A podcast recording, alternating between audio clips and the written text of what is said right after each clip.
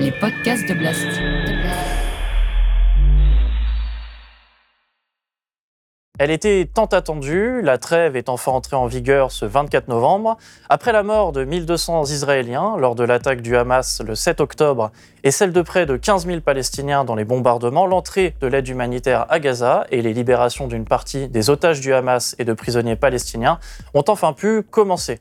Après les scènes de liesse, de premiers témoignages des conditions de détention nous parviennent, nous allons tenter avec notre invitée, Stéphanie Lat Abdallah, de comprendre les enjeux centraux et les issues potentielles de ces échanges qui viennent s'imbriquer au cœur des histoires et des récits israélo-palestiniens. Otages israéliens contre prisonniers palestiniens, c'est un nouvel entretien que nous vous proposons sur Blast.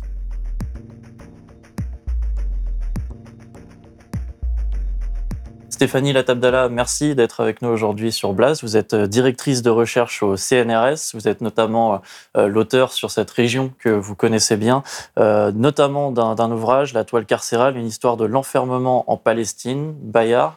Merci encore d'être avec nous aujourd'hui. Vous allez revenir avec nous sur les marqueurs historiques et les enjeux de ces libérations d'otages et de prisonniers qu'on peut observer depuis maintenant une semaine. Euh, on l'a vu, hein, toute cette semaine de trêve, des libérations qui ont lieu chaque jour. À l'heure actuelle, une centaine au total d'otages israéliens a été libéré. Ils étaient retenus depuis leur rap le 7 octobre dernier par le Hamas, soit plus de 40% des quelques 240 personnes retenues à Gaza. Et de l'autre, au moins 210 prisonniers palestiniens libérés par Israël. Euh, pour commencer, votre réaction sur euh, ces actualités, euh, qu'est-ce que l'on sait de, des profils de ces otages, de ces, prisonniers? Pourquoi eux ont-ils été libérés en premier? Et qu'est-ce que l'on sait également de, leur traitement d'un côté et de l'autre? Hmm. Bah, en fait, c'est ce qui avait été un peu prévu depuis le début. Hein. C'était de commencer par euh, les femmes et les enfants, euh, les mineurs. Donc, euh, pour l'instant, on est dans cette phase qui, qui est nommée euh, parfois une phase un peu humanitaire, en tout cas côté côté Hamas.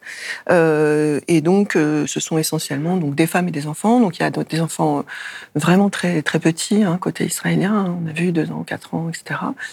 côté palestinien, on a des, des jeunes. Donc, c'est la majorité hein, de ceux qui ont été libérés, à peu près 80 sont des mineurs. Donc euh, le plus jeune, 14 ans, euh, jusqu'à euh, moins de 18 ans.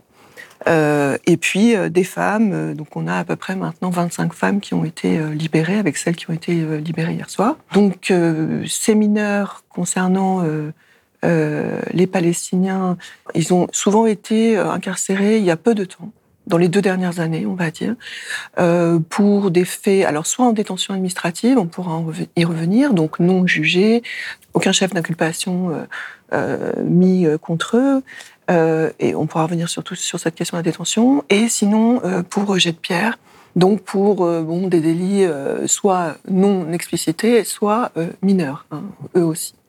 Et puis des femmes, alors les femmes, on a différents types de catégories. On a des femmes qui avaient été incarcérées plutôt en 2015-2017, pendant ce qui a été nommé euh, l'intifada des couteaux, l'intifada de Jérusalem ou la petite intifada, selon qui nomme quoi. Et puis, donc, qui avaient soit été porté un couteau, soit avaient fait des tentatives de poignardage de, personnes.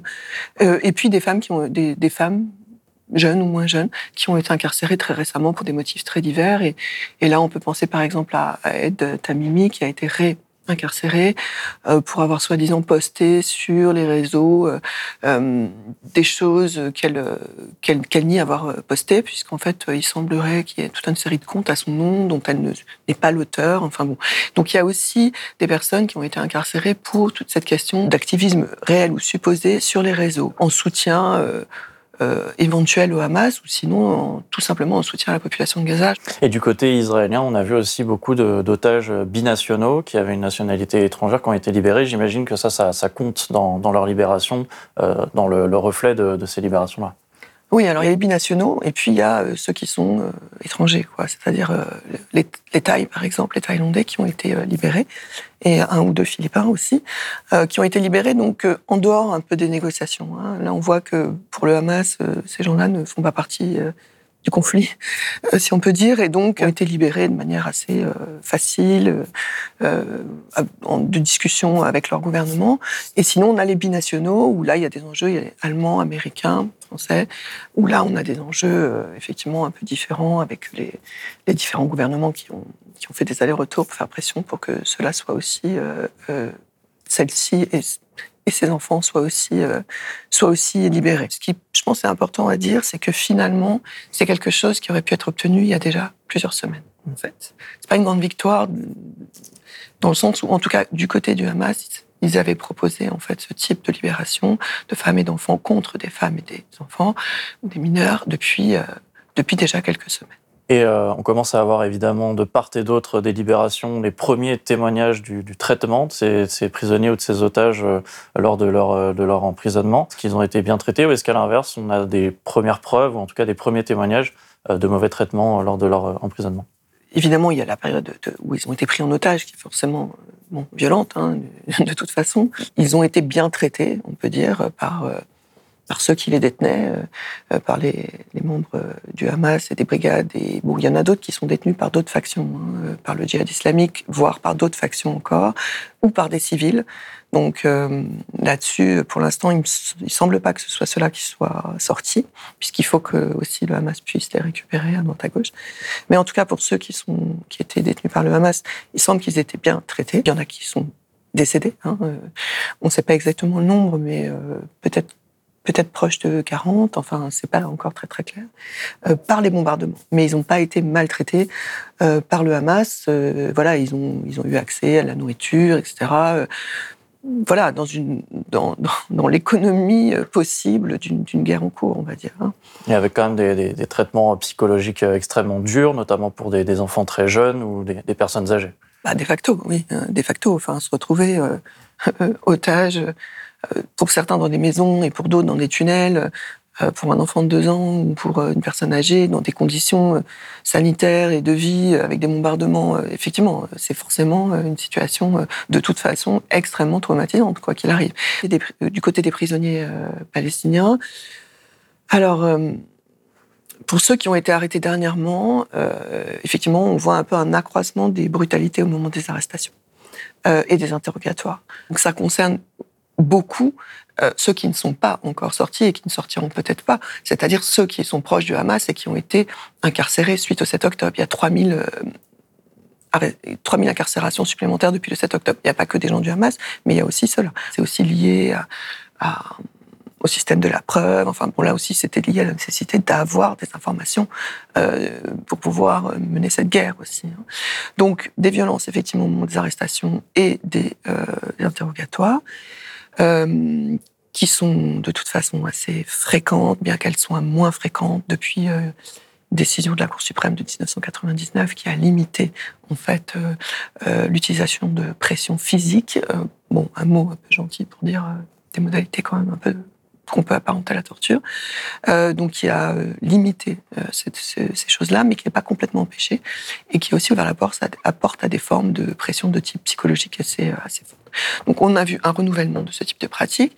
Et par ailleurs, euh, en prison, en détention, euh, depuis que Itamar Ben-Gvir est devenu ministre de la Sécurité intérieure, euh, on a vu une, un rétrécissement en fait des, des, droits en fait des prisonniers dits de sécurité, puisque c'est comme ça qu'ils sont considérés.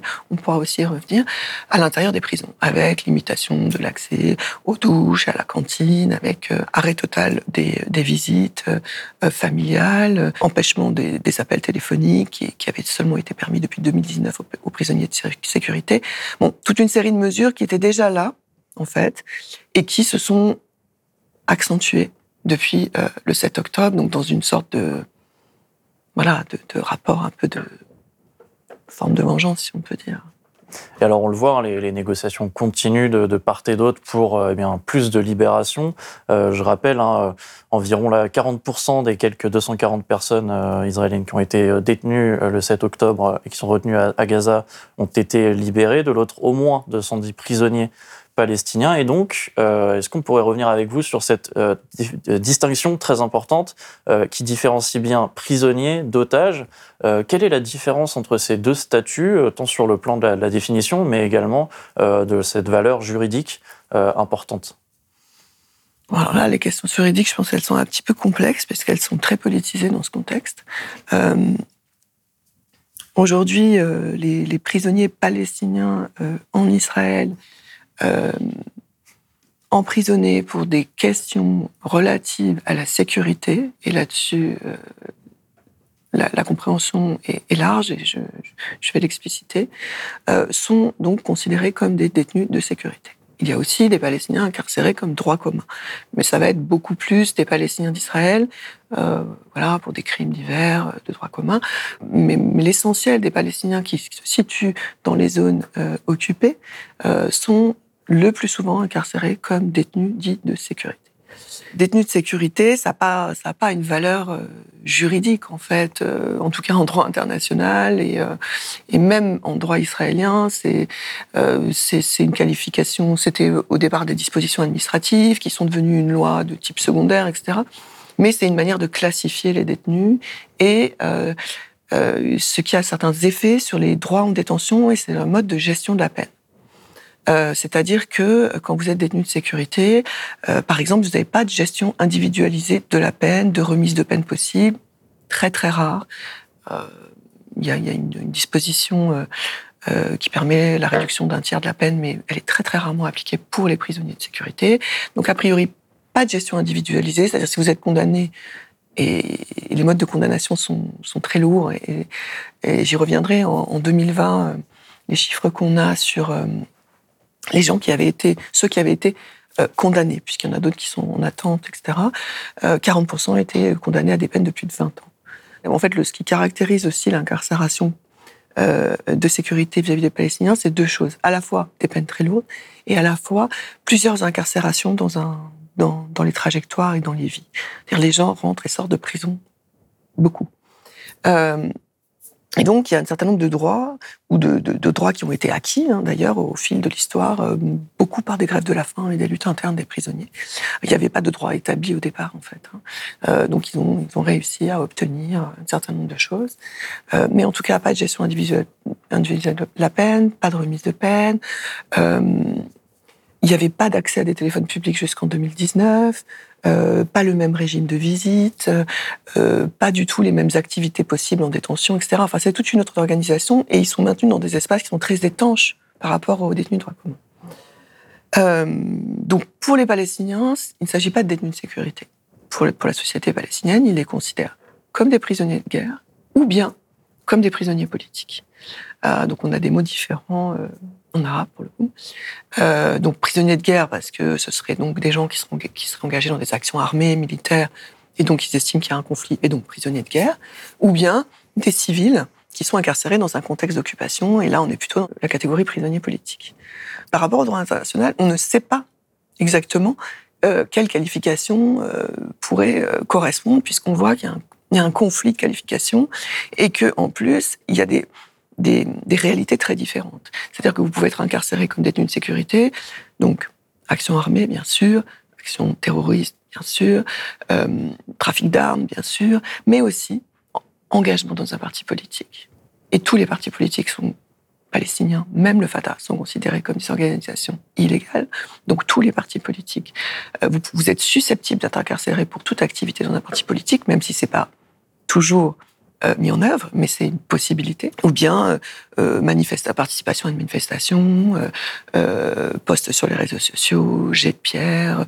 Donc toute une déclinaison d'actions de type politique jusqu'à action armée. Vous voyez, enfin, et donc du coup, ça couvre quelque chose de très très large. Et c'est pour ça qu'on a tous ces, mineurs qui sont en détention pour, des actes souvent extrêmement bénins, en fait. Hein. Donc voilà, on a une problématique ici. Et de l'autre côté, bon, ce sont des otages, ce qui correspond à quelque chose de plus classique qui d'ailleurs est donc, euh, en tout cas dans, selon le droit international euh, illégal, hein, de, de, prendre des otages dans, dans, le cadre de conflits, et donc euh, qui concerne ces otages israéliens qui ont été enlevés lors de l'attaque du Hamas le, le, 7 octobre dernier. et en tout cas, dans cette comparaison, il y a quelque chose qui souvent marque les, les, les, personnes, c'est ce ratio qu'on connaît et qui n'est pas nouveau. là, notamment sur ces échanges actuels, on parle notamment d'un échange d'un Israélien contre trois Palestiniens en général. Mmh. Comment est-ce qu'on l'explique est-ce que ça a une, définition précise? Est-ce que ça, suscite une doctrine identifiée, peut-être même historique d'Israël?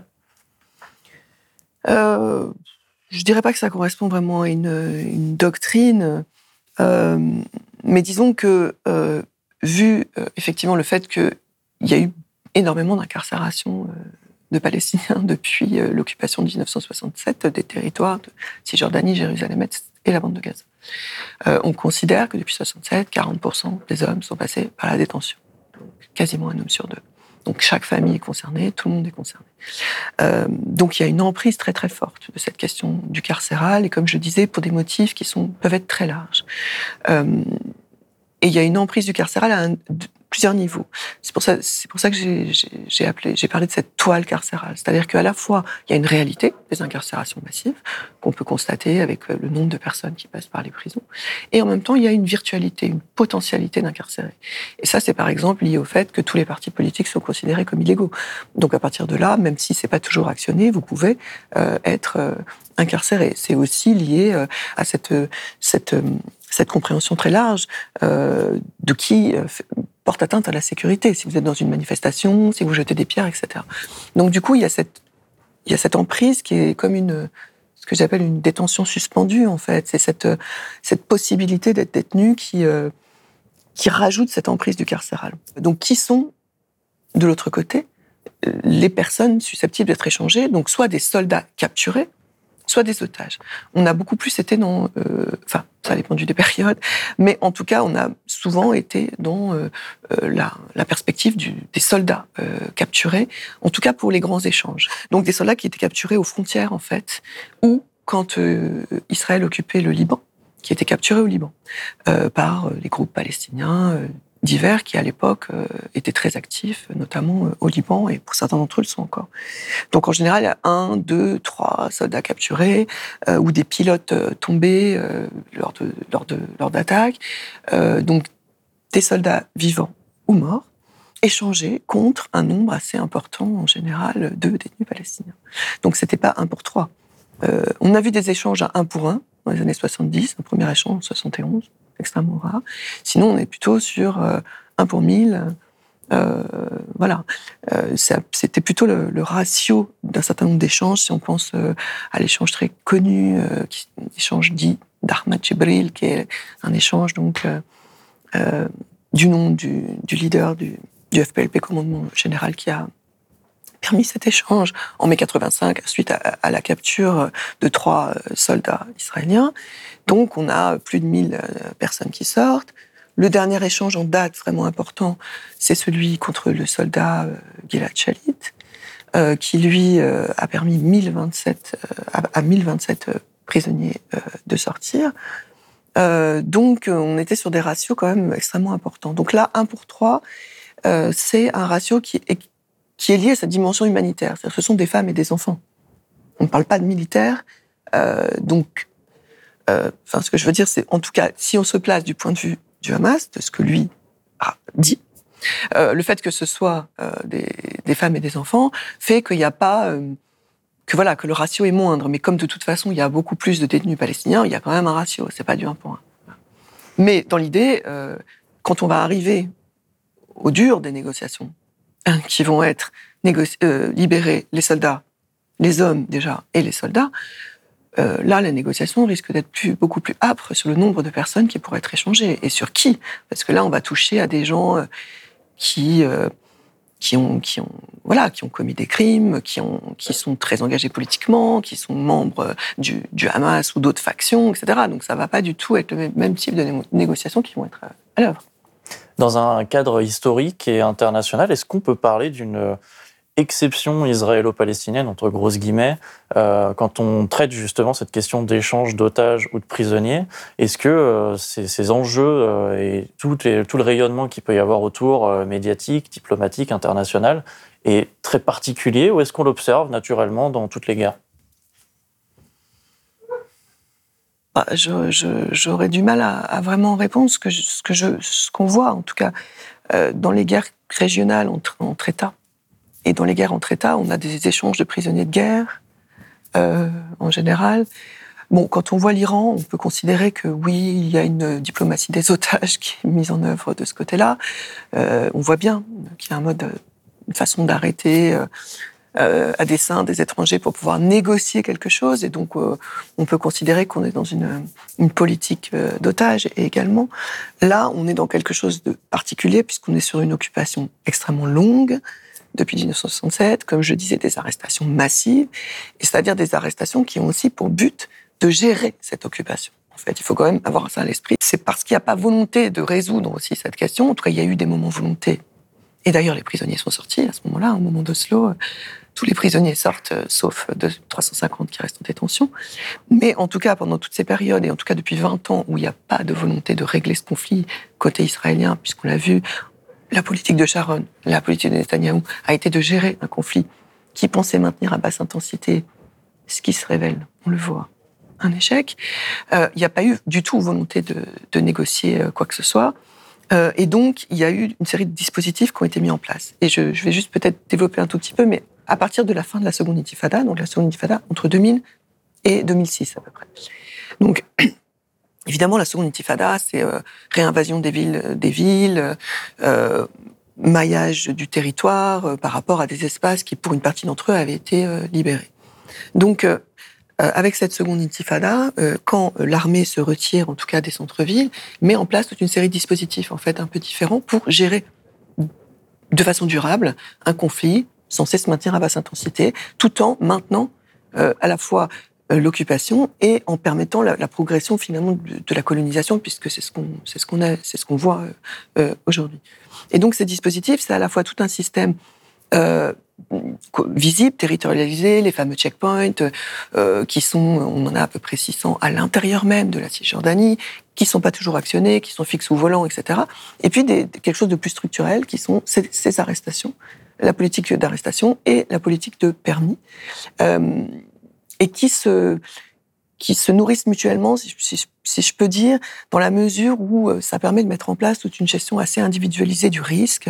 Euh, autour de certaines personnes qui dont, auront une capacité de se déplacer en accord avec cette échelle de risque sur lesquelles ils sont placés, et, aussi le, fait de, faire passer euh, par le système pénal, parce qu'il y a des gens qui sont arrêtés, qui sont jugés, qui ressortent. Enfin, il n'y a pas que ceux qui restent incarcérés. Quoi. Il, y a, y a toutes ces arrestations, euh, ce passage par l'interrogatoire, ce passage par, par les tribunaux militaires, etc., permet aussi une connaissance extrêmement euh, précise de la population, pour le coup de la population de Cisjordanie.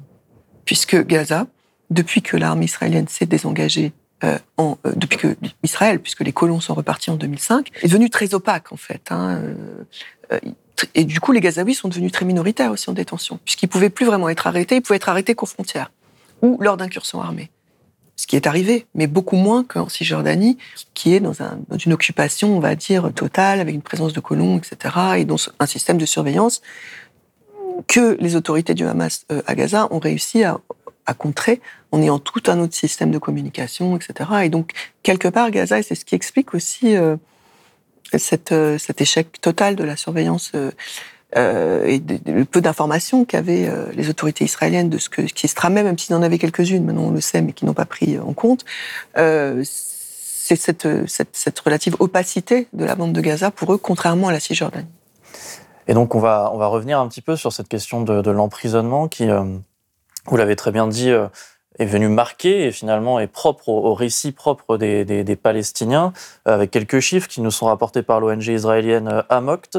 Euh, 6700 prisonniers palestiniens dans les prisons israéliennes, euh, 2300 condamnés, 2300 en attente de procès, plus de 2000 détenus administratifs. Euh, et vous l'avez dit, ce chiffre, 40% des hommes palestiniens passés par les prisons israéliennes depuis 1967. Euh, Alors dans l'actualité plus proche, on l'a vu juste après l'attaque euh, du 7 octobre par le Hamas, des mesures d'urgence ont été adoptées par, par le gouvernement israélien pour permettre de durcir les conditions de détention et également les capacités des prisons israéliennes. À quoi est-ce qu'on peut s'attendre depuis ces quelques semaines dans les conditions de vie de, ces prisons? Ah, écoutez, euh, voilà, il y a déjà eu un durcissement, en fait, comme je disais, hein, depuis l'arrivée de Benvir. Donc maintenant, ce durcissement, il s'est accru avec le 7, euh, avec le 7 octobre. Ce qu'on voit, c'est qu'il y a beaucoup d'arrestations en même temps qu'il y a des libérations. On a à peu près autant d'arrestations qu'on a eu de, libérations aujourd'hui.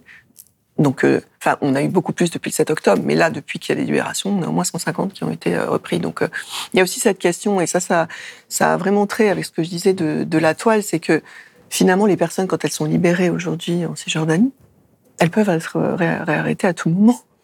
Et du coup, il y a toute une, série de, pressions aussi qui sont exercées avec des conditions qui sont données, notamment aux, personnes qui sortent, en leur disant qu'il faut interdiction de, fêter de fêter les, sorties, d'accueillir les détenus, de communiquer avec la presse, sous, sous avec l'idée que sinon il pourrait être immédiatement euh, réincarcéré. Et c'est ce qui s'est passé par exemple euh, après l'échange contre le soldat Gilad Shalit. Immédiatement, 70 euh, ont été réincarcérés. donc, je ne sais pas ce qu'on peut attendre. En tout cas, ce qui est clair, c'est qu'il y a un régime en détention qui s'est durci. Ça, c'est évident. Après, on, s'imagine plusieurs choses. Que à, partir du moment où on va arriver sur des négociations plus dures pour qui va sortir. On aura peut-être plus d'arrestations d'un côté pour mm, une sorte d'équilibre, d'équilibre de, de, de, négociation euh, possible. Après, euh, euh, le Hamas avait posé certaines priorité en fait depuis 2011. En fait, il faut savoir que les tractations, elles ne sont pas nouvelles. Il y avait eu une guerre à Gaza en 2014. Euh, il faut savoir qu'on est à la septième guerre, ou en tout cas depuis 2005.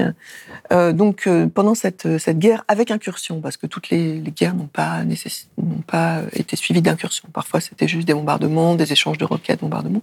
Là, avec incursion, deux soldats ont été capturés, alors morts d'après les autorités israéliennes le Hamas n'a pas confirmé. Et puis en 2015, euh, deux euh, Israéliens, euh, un, un, bédouin palestinien arabe, enfin, euh, s'était infiltré de son propre chef dans la bande de Gaza, et aussi un Israélien d'origine éthiopienne s'était infiltré de, de manière, semble-t-il, problèmes mentaux, et sont conservés, gardés à Gaza. Donc ces quatre personnes faisaient l'objet de tractations depuis dix ans, et qui n'aboutissaient pas et qui étaient aussi des tractations qui allaient au-delà de la question de libération de prisonniers, mais qui euh, euh voulaient aussi euh, aller un peu plus loin dans la question d'un règlement politique du conflit, en fait. Hein. Et quand Benvir est arrivé, de toute façon, comme ministre, c'était hors de question de négocier. Il ne veut pas, même là, il, s'est opposé. Hein. Il ne veut pas du tout négocier sur ces, questions. Quelque part, il était prêt à passer par perte et profit ses otages. Hein. C'était quand même assez heureusement, c'est pas ce qui a été retenu. Et donc, ce qu'on sait, c'est que le, Hamas a des priorités maintenant, euh, qui sont donc à la fois euh, faire sortir les 70 qui avaient été immédiatement réincarcérés après les libérations de l'accord contre Gilad Shalit en 2011. Déjà. Euh, il veut aussi faire sortir ceux qui sont appelés les anciens, c'est-à-dire ceux qui sont incarcérés depuis avant Oslo avant les accords d'Oslo, donc euh, de 94-95, euh, donc de très très longues peines, euh, ceux qui sont malades, des malades chroniques, certains d'entre eux étant les deux.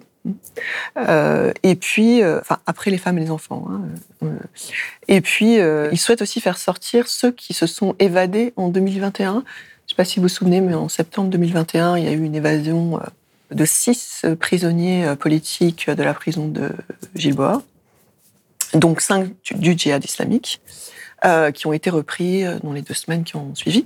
Donc eux aussi, et, qui ont pris des peines encore plus lourdes, et du coup eux aussi font partie des priorités. Difficile d'imaginer un homme se faufiler dans ce trou, creusé sous le lavabo de la cellule. Pourtant, les six détenus sont bien passés par là pour s'échapper, et ils sont ressortis par ici. Zakaria Al-Zubaydi, ancien chef militaire du Fatah, est le plus connu des six fugitifs. Ennemi public numéro un pour Israël, héros national pour les Palestiniens, de Gaza à la Des milliers de personnes ont célébré son évasion. Et puis après, évidemment, euh, bah, des leaders du Hamas euh, et des leaders d'autres factions, comme euh, Ahmed Saadat, comme donc Walid Dakar, c'est un intellectuel de gauche, mais qui lui est à la fois un ancien euh, et aussi malade. Donc je pense qu'il fait vraiment partie des priorités. Et lui, on peut espérer qu'il puisse sortir, puisqu'en fait, euh, il avait été condamné à la perpétuité en 86, puis sa peine avait été commuée à 30, en 37 ans. Donc il était déjà libérable en mars 2003, 2023. Et puis, euh, voilà, il a été recondamné à deux ans de prison pour, euh, me semble, quelque chose lié à, un portable détenu en prison, quelque chose comme ça. Euh, et du coup, bon, il est vraiment libérable et il est atteint de, cancer, etc., une maladie très grave. Donc, euh, je, je, pense qu'il pourrait euh, sortir. Euh, et puis, évidemment, Marwan Barghouti, qui, lui, voilà, fait partie des priorités du Hamas, faisait déjà partie des priorités en 2011, mais ça n'a pas pu être obtenu. et donc là, il en fait vraiment partie puisque voilà, il a cette, cette position, on pourra peut-être y revenir, de, à la fois fédérateur, à la fois pour une solution politique, une solution de paix durable. Donc en fait, c'est quand même quelqu'un qui serait élu, tous les sondages le montrent, élu comme président de l'autorité palestinienne. Il est capable de parler à tout le monde, à toutes les factions. Euh, son passé carcéral, puisqu'il est incarcéré depuis 21 ans, euh, lui donne une probité, en tout cas côté palestinien, très importante. Il a été en détention euh, avec Yahya Senoua. Enfin, c'est-à-dire que il est Fatah, il est du Fatah, hein. et il est, il a toujours été euh, pour euh, la paix. Il a été pour les accords d'Oslo, désillusionné ensuite.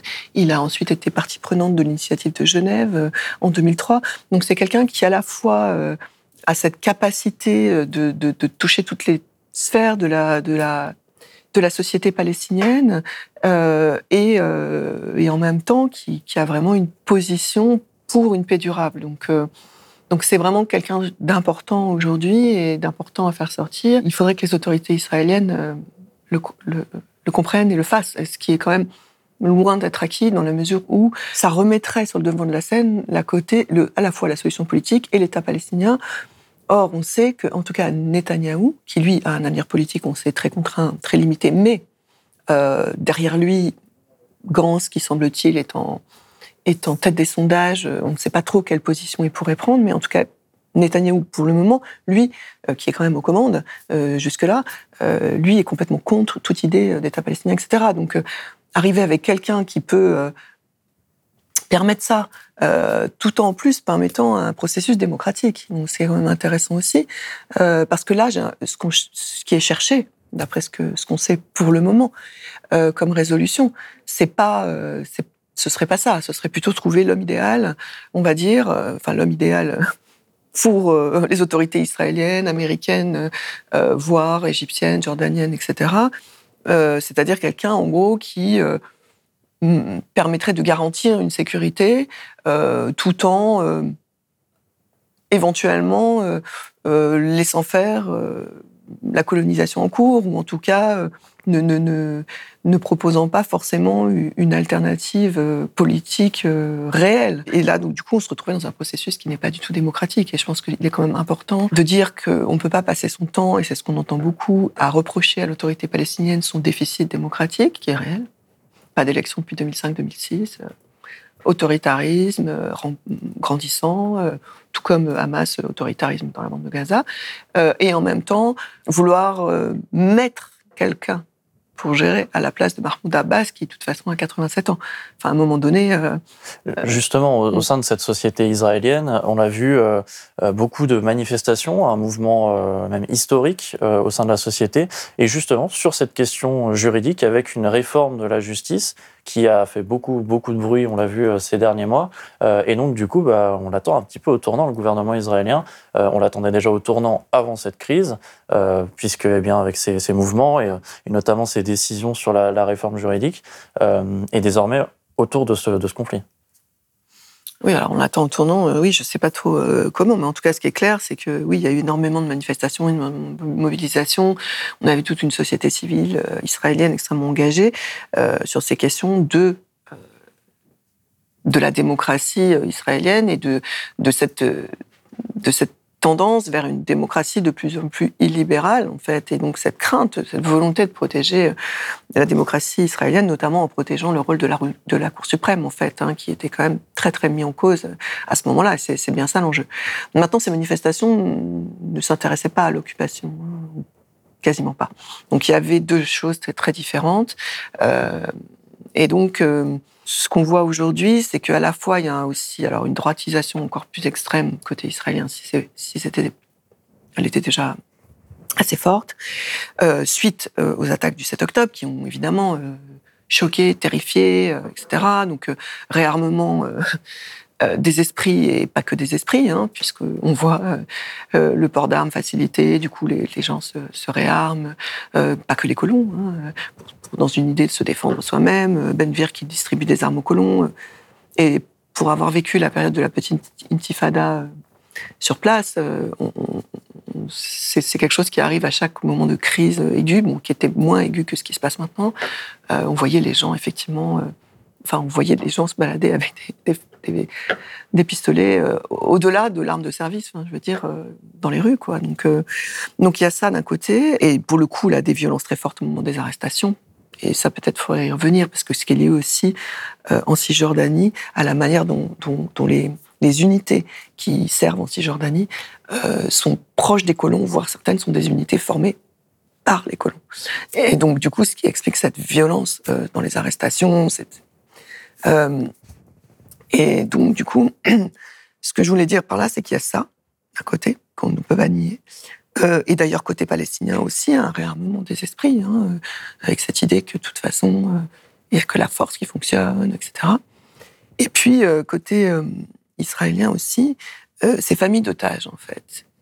Euh, ces familles d'otages qui, euh, depuis le début, vont vers quelque chose qui est libérons les otages, évidemment, et du coup, ouvrons l'espace à, des négociations. En fait, elles sont là-dedans, en fait, parce qu'elles elles, sont sur cette idée d'une de la société civile, en fait et donc de, de, de, privilégier en fait la société civile, donc des solutions politiques par rapport à cette idée d'une hégémonie de la solution militaire qui est à l'œuvre depuis 20 ans et dont on voit l'échec en fait. Euh, donc il y a ça, il y a le fait que ce soit Benny aussi qui est un peu moins, qui est quand même moins extrême que Netanyahou et sa coalition qui soit en tête des sondages, bien que ce soit quand même un, militaire. Enfin bon, sait pas trop ce qu'on peut en attendre, mais enfin, euh, quand même, on est dans, on, voit qu'il y, a, aussi ça, il y a aussi cette tendance-là de certains Israéliens qui, euh, alors évidemment, il y a les gens, euh, il y a des gens de gauche, extrême gauche, qui sont là depuis longtemps. Vous avez mentionné Amoked, euh, Bethselem. Il y a tous ces militants hein, qui, ont toujours été là, qui travaillent avec les Palestiniens, de, enfin voilà, et qui, qui, sont là, mais qui ont été beaucoup marginalisés ces dernières années, mais qui sont quand même très très actifs. Et puis ces, ces familles d'otages qui voilà, qui se, qui se rallie à, à, cette idée de, de voilà, de, de l'importance de sortir du tout militaire et, et du tout guerre, en fait. Hein. Euh, la semaine dernière, nous recevions euh, Johan Soufi, qui est un avocat spécialisé en droit international pénal, un ancien responsable juridique des Nations Unies ancien enquêteur. Euh, il revenait avec nous donc sur les définitions euh, juridiques qui un peu encadrent les questions autour de, de, de ce qu'on peut observer à Gaza. Il nous expliquait que sans accès euh, à Gaza, on l'a pu le voir pour les, journalistes, les, humanitaires, un accès difficile, euh, pour également les enquêteurs euh, juridiques des Nations Unies, par exemple, eh bien la justice était difficile et même quasiment impossible à appliquer. Il est certain que les capacités d'enquête des institutions internationales, de la CPI, mais aussi de l'ONU, elles sont dépendantes dans une certaine mesure, de l'autorisation d'Israël. Qu'en est-il en ce qui concerne euh, la situation carcérale, la situation des emprisonnements? D'un côté, pour les otages du Hamas, où les humanitaires euh, viennent juste demander, de demander à pouvoir accéder euh, aux, prisons pour pouvoir s'assurer de leur bien-être, et de l'autre côté, dans les prisons israéliennes, est-ce que la justice est possible dans les milieux des otages d'un côté et des prisonniers de l'autre? La question de la justice, c'est un un grand, grand sujet. Donc, il y a, y a, plusieurs choses. Disons, là, vous parlez plus ou moins des conditions de détention. Après, on pourra revenir peut-être sur la justice militaire. Donc, euh, en termes de conditions de détention, donc le, le, CICR, le Comité international de la Croix-Rouge, qui est vraiment euh, l'acteur clé en, termes de, de, détention dans les conflits, hein, euh, a, a, toujours demandé l'accès aux otages ou aux militaires capturés. Par exemple, il a toujours demandé l'accès à Gilad Shalit pendant. Il est resté est resté de 2006 à, 2011 hein, détention. Ils n'ont jamais obtenu, en tout cas, ils l'ont obtenu par le passé, il me semble, mais en tout cas pour Gilad Shalit, ils l'ont pas obtenu. En revanche, le CICR, le Comité international de Croix-Rouge, a accès euh, aux prisonniers euh, palestiniens en détention. Euh, voilà, pour des visites, ils vérifient effectivement qu'ils ont ce qu'il faut, que, que les conditions de détention ne sont pas trop terrible, etc. Euh, après, ils ont une politique qui est la leur, hein, c'est cette fameuse politique de neutralité. Euh, euh donc, ils prennent très très peu de, positions euh, fermes quand il y a des violations du droit et des conditions. C'est pas leur ADN. leur ADN, c'est d'avoir accès à toutes les victimes, en fait, quelle que soit la situation. On leur a beaucoup reproché leur position pendant la guerre. Ils avaient eu accès au camp nazi. Mais bon, en tout cas, euh, sur la durée, euh, cette position qui peut être critiquable euh, a aussi ses bons côtés, dans le sens où effectivement, en général, ils arrivent à obtenir beaucoup d'accès dans des espaces où personne d'autre n'a accès, et au nom de cette neutralité et du fait qu'ils ne communiquent pas, ou très peu. Donc en fait, eux, leur action, c'est d'agir vis-à-vis des autorités en question. En fait, hein, et de faire remonter les choses, etc. Ensuite, quand si, on, parle de justice, devant quelle juridiction passent les, les Palestiniens Donc, les Palestiniens de Cisjordanie passent devant la justice militaire. Euh, et pas seulement pour des délits euh, liés à la sécurité. Donc j'y reviendrai. Petit à petit, les, tribunaux militaires en Cisjordanie sont devenus un peu euh, des tribunaux de la, Cisjordanie, même si pour toute une série d'affaires civiles, par ailleurs, il y a des tribunaux palestiniens en Cisjordanie. Les Palestiniens de Jérusalem passent devant des cours civiles parce que ils sont Israël a, annexé tout, tout Jérusalem et donc considère que ils ne relèvent pas du militaire. Euh, et pour Gaza, il relevait du militaire jusqu'en 2005 des engagements des autorités israéliennes, où maintenant il relève de la justice civile et donc en général il passe en procès dans le sud d'Israël, à Beersheba, etc. Ce qui d'ailleurs ne suppose pas des peines moins lourdes. Euh, parce que paradoxalement, euh, la justice militaire, je vais y revenir, qui est ce qu'elle est. En même temps, ils ont l'habitude, en fait, des différentes formes de délits, de type sécuritaire ou non, alors qu'à Beersheba, euh, euh, ils traitent de toute autre chose et tout d'un coup, ils se retrouvent avec quelques cas liés à la sécurité, donc ils leur paraissent tout de suite extrêmement graves, etc. Donc on peut avoir même des condamnations des fois plus lourdes. En ce qui concerne la justice militaire, donc elle pose un certain nombre de problèmes, c'est que déjà on a cette justice militaire en Cisjordanie pour les Palestiniens, alors que les colons, par exemple, présents en Cisjordanie, donc 500 000, ne sont pas jugés par ça, nous sont jugés par la justice civile israélienne. Donc ça, c'est un problème en termes juridiques, c'est que c'est pas une compétence géographique, mais du coup, c'est une compétence ethno-nationale, ce qui pose un certain nombre de questions. Et ensuite, euh, euh, ce qui est important, je pense, à retenir, c'est que 99% des cas ne se règlent pas par des véritable procès. Euh, c'est contradictoire, avec preuves, etc. Mais par des négociations de peine, euh, donc euh, plaider coupable, ce qui ce sont des procédures qui ont cours aussi dans la justice civile israélienne. Mais là, dans ce contexte d'occupation, ça prend une autre dimension. D'abord par la systématicité, euh, et ensuite parce que ça permet en fait. Donc pourquoi des négociations de peine? Euh, parce qu'en général, elles permettent de euh, réduire les sanctions. C'est-à-dire qu'en fait, il y a une pression qui est mise euh, sur euh, ceux qui comparaissent à différents niveaux. Pression sur le temps de, des procès, bien qu'il y a des dispositions qui été prises récemment sur le fait qu'on ne peut pas aller au-delà d'un certain temps, mais quand même, pendant lequel ils sont gardés en incarcération, il y a une pression sur les chefs d'inculpation, il y a en général beaucoup plus de chefs d'inculpation qui sont mis, pour pousser à des négociations. C'est-à-dire qu'il y a cette idée qu'il euh, serait condamné plus lourdement et donc il vaut mieux négocier. Donc négocier, ça veut dire reconnaître, comme je disais, c'est accord de plaider coupable, donc ça veut dire reconnaître les faits. Donc ce qui fait qu'en plus, les tribunaux militaires arrivent en disant bah, nous avons 99% de coupables. Or, c'est pas forcément le cas. C'est des tractations qui font qu'ils sont plus ou moins obligés de reconnaître s'ils veulent avoir ces peines moins lourdes. Euh, sachant que vu le nombre de gens qui passent par euh, la détention et par les arrestations, les avocats sont surchargés, il faut payer les avocats, il y a des ONG qui s'engagent, c'est toute une question qui, grève beaucoup d'ailleurs euh, aussi financièrement en fait hein, la société palestinienne, puisqu'en plus il y a une tendance à l'accroissement des amendes en fait depuis, depuis 10-20 ans. Avec les peines, qui, qui sont aussi une moyen de rendre ce système un peu moins coûteux côté, euh, côté des autorités israéliennes, puisqu'incarcérer tous ces gens, faire passer tous ces gens devant des juridictions, ça a quand même un coût. Donc on voit une hausse, mais vraiment sensible, des amendes qui, ont avec cette intention un peu de rendre un peu moins, un peu moins coûteuse euh, cette, ce, passage par, euh, par, le, par le système pénal. Euh, et donc en fait très peu de procès contradictoires.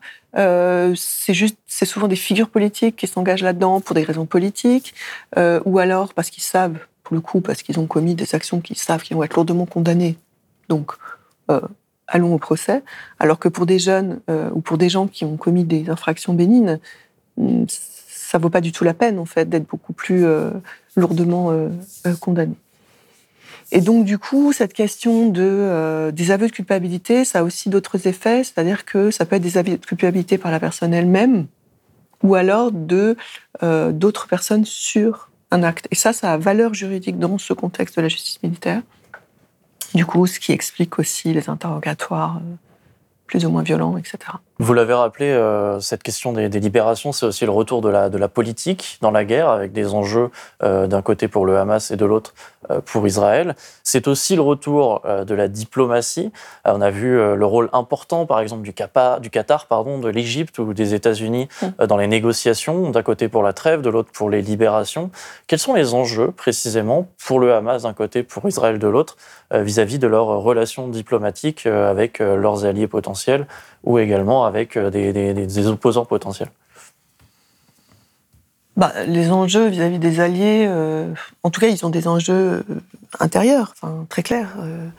Euh, on, voit bien quand même qu'à partir du moment où là, la trêve a encore été prolongée, hein, donc on voit bien que cette question des échanges permet de détendre la trêve, donc de faire rentrer de l'aide humanitaire donc de, mettre un peu en, pause cette question de, la guerre euh, totale, on va dire, et euh, d'activer euh, des, créneaux diplomatiques qui, sont à l'œuvre pour les libérations, mais qui ne sont pas à l'œuvre que pour les libérations. Surtout que pour le moment, voilà, pour le moment, comme je le disais, ceux qui ont été libérés, c'était le plus simple. Donc maintenant, ils sont déjà, ils négocient déjà sur des choses beaucoup plus difficiles en termes de détenus d'un côté et en termes, à mon avis, de solutions plus ou moins politique euh, à, à, plus long terme.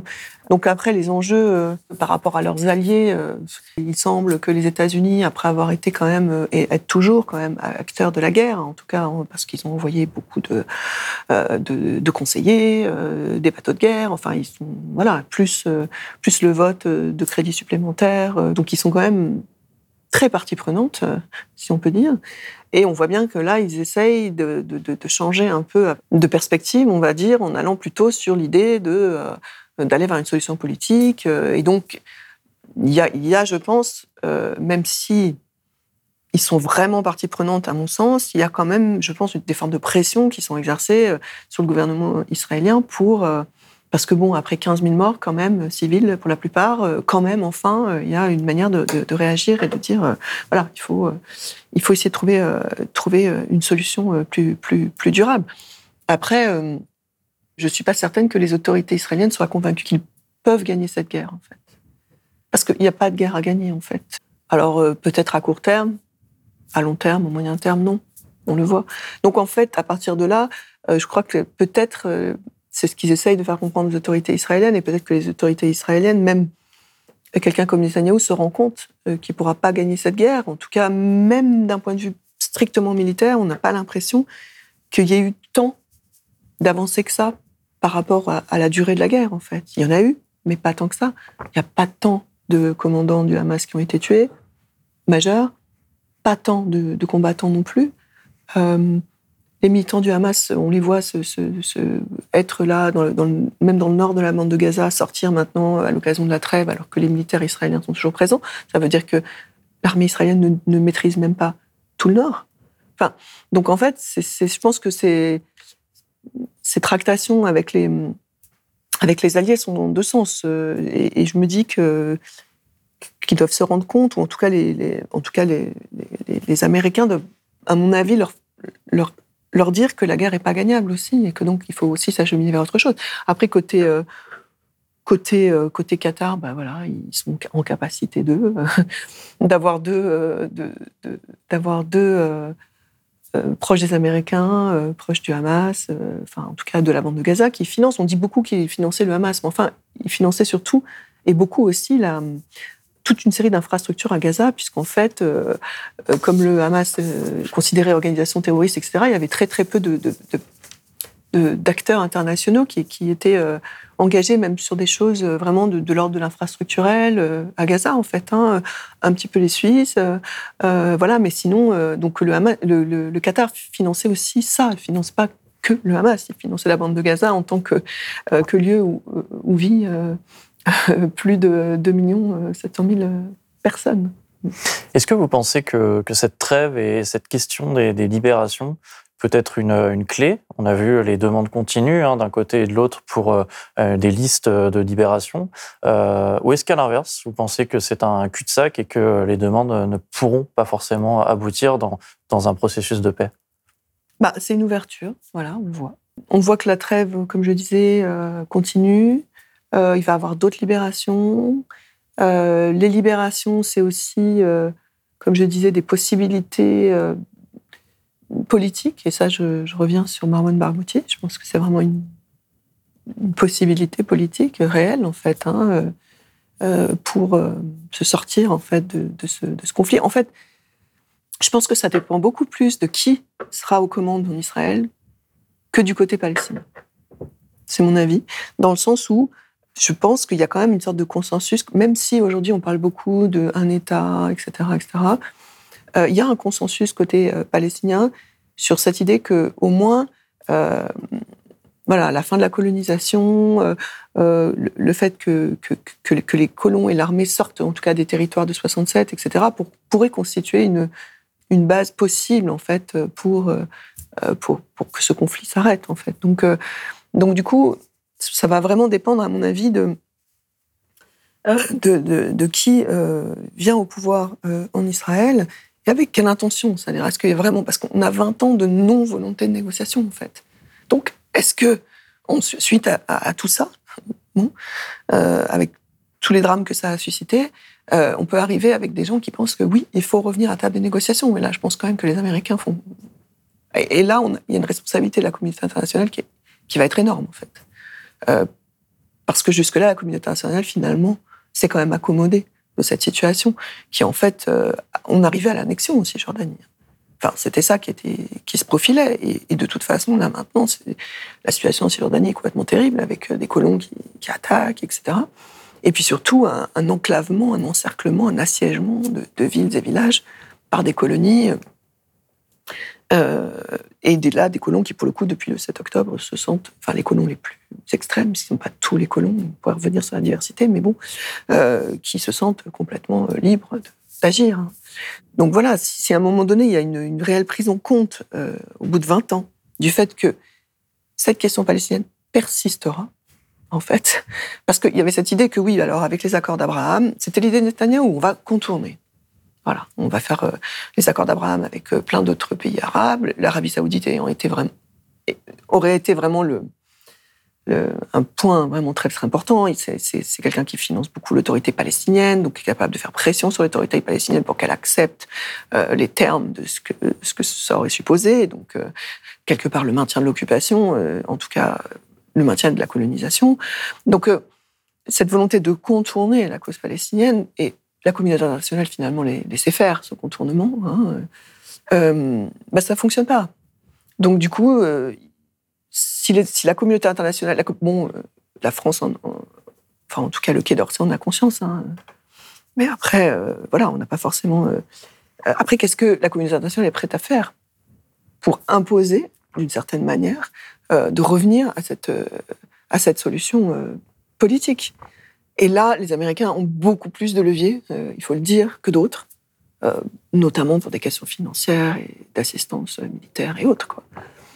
Donc je pense que tout va dépendre des, personnes qui arriveront au pouvoir après Netanyahou et tout va dépendre aussi de la prise de responsabilité de la communauté internationale. Euh, les États-Unis en tête, en fait, de, de, ça. Donc pour moi, on a un interlocuteur palestinien possible, puisqu'en fait, le, débat aussi depuis 20 ans, la grosse histoire depuis 20 ans, c'est de dire il n'y a pas d'interlocuteur. Enfin, ça, c'est ce que les autorités israéliennes disent. Il n'y a pas d'interlocuteur en Palestine. Mahmoud c'est trop vieux, l'autorité palestinienne est corrompue, ta, ta, ta. Bon.